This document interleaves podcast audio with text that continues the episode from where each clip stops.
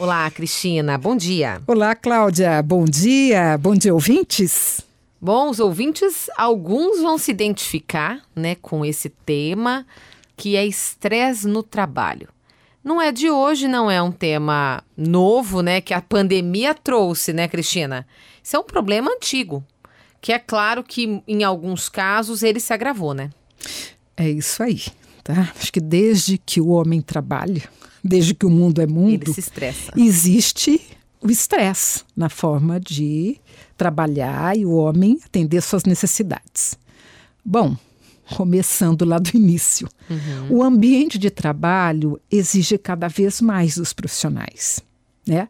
São as metas elevadas, o aumento da produtividade, prazos apertados, performance.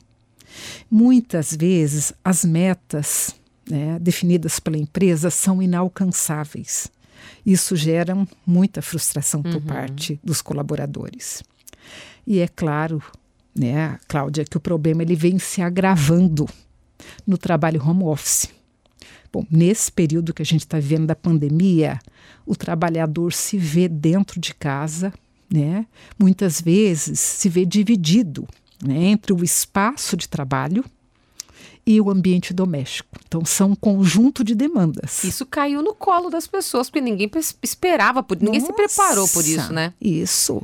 E, e nem e acredito que a maioria das famílias, dos trabalhadores que estão atuando dessa maneira, uhum. não tem condições ou equipamentos adequados para produzir. Então, quem uhum. mora em casa, apartamento pequeno, tem vários filhos, crianças, então é um entre e sai de gente é. e é porta que abre, campainha, isso distrai muito o foco. Certo. É preciso ter um mínimo de condições favoráveis para que o, o, trabalhador consiga driblar, vamos dizer assim, esses fatores. Amenizar, que, né? Que distraiam problemas, a atenção uhum. do foco.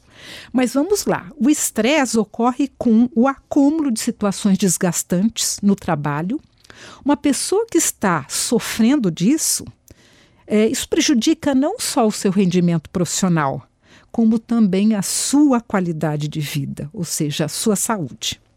Então, os fatores que mais geram estresse, Cláudia, são excesso de tarefas, as metas inatingíveis, como eu disse agora há pouco, uhum. condições inadequadas de trabalho, dificuldades de conciliar vida pessoal, familiar e a carreira, conflitos com colegas e principalmente conflitos com a chefia imediata.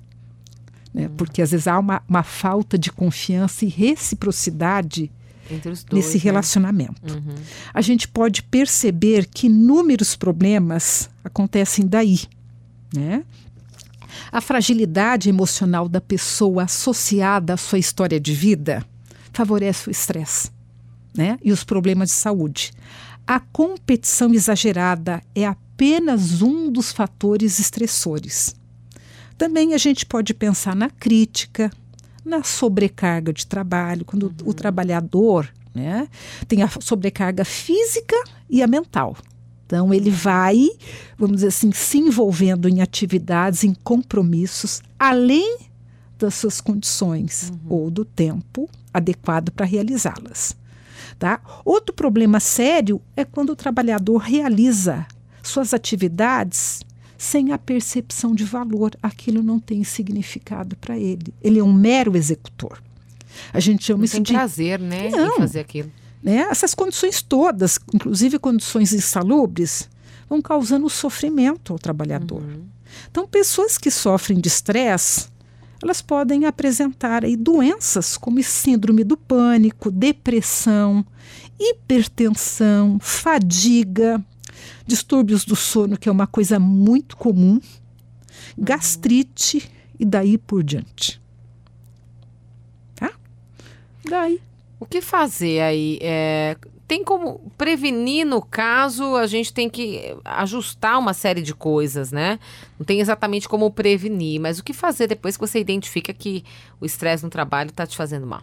Isso, primeiro lugar, né? Agendar, quer dizer, urgentemente a consulta médica. Uhum.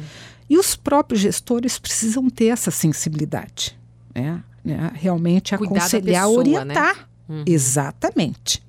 Outra coisa que está até acontecendo comigo, que eu acho assim muito bacana, reservar uma parte do dia, ou pelo menos alguns dias de semana, para algum tipo de atividade física. Uhum. Eu mesmo estou fazendo um treinamento comportamental online. Tem uhum. sido uma experiência incrível. Eu coloco um sonzinho bem gostoso, né? Acesso na minha playlist e mando brasa, Cláudia. Uhum. Tá? E as, a música favorece você se envolver. No começo eu fazia algumas atividades que era mais de alongamento e algumas com pezinho. Agora eu já incluí dança. Estou transformando alguns exercícios. Gente, isso está me energizando. Porque assim, você está ali Cada um cansada. Tem que encontrar aquilo que te Volta para o eixo no meio do dia, né? Exatamente, porque uhum. aí você consegue repor energia e ter pra momentos de prazer. Até, né?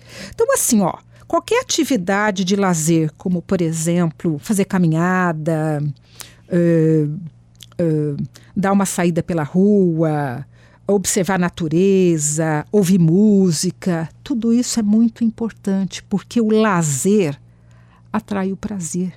E nós precisamos ampliar né? criar mais momentos de prazer, mesmo que sejam curtos.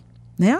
Então, uma coisa muito legal, além disso, é a gente estabelecer as prioridades das tarefas, porque tem muitos chefes ansiosos que chegam e digam assim: eu quero isso para ontem. E, na verdade, isso está muito mais a serviço da ansiedade dele do que, do que da urgência certo. ou da importância uhum. daquela tarefa. Tá?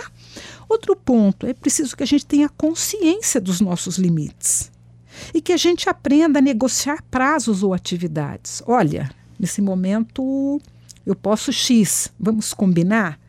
Como é que a gente vai, então, negociar? negociar? Né? Uhum. Isso. Então, o trabalho que proporciona um sentido para o trabalhador vai uh, causar assim, muito mais significado, né? Uhum. E, mas também vai proporcionar, ao mesmo tempo que estresse, vai proporcionar satisfação. Essa que é a diferença. Uhum. Mesmo que o trabalhador goste muito do que faz, ele vai ter momentos de estresse. Isso é inevitável. Agora, ele vai ter momentos de prazer. Com Aí certeza. tem a diferença. É, ok? Para finalizar, Cláudia, quem é que não vive momentos de tensão no trabalho? O problema é, como eu te disse, quando a sobrecarga física e mental atinge uma proporção que vai além das nossas condições psicológicas. Uhum. Então, as empresas precisam urgentemente se atentar para isso, junto aos RHs, criar políticas, estratégias, programas de qualidade de, de vida porque o estresse não combina com a criatividade e a produtividade. É verdade. Uma coisa é uma coisa, outra é outra. A gente precisa ter um equilíbrio. Obrigada, Cristina. Muito obrigada, Cláudia. Até a semana que vem. Até a próxima semana.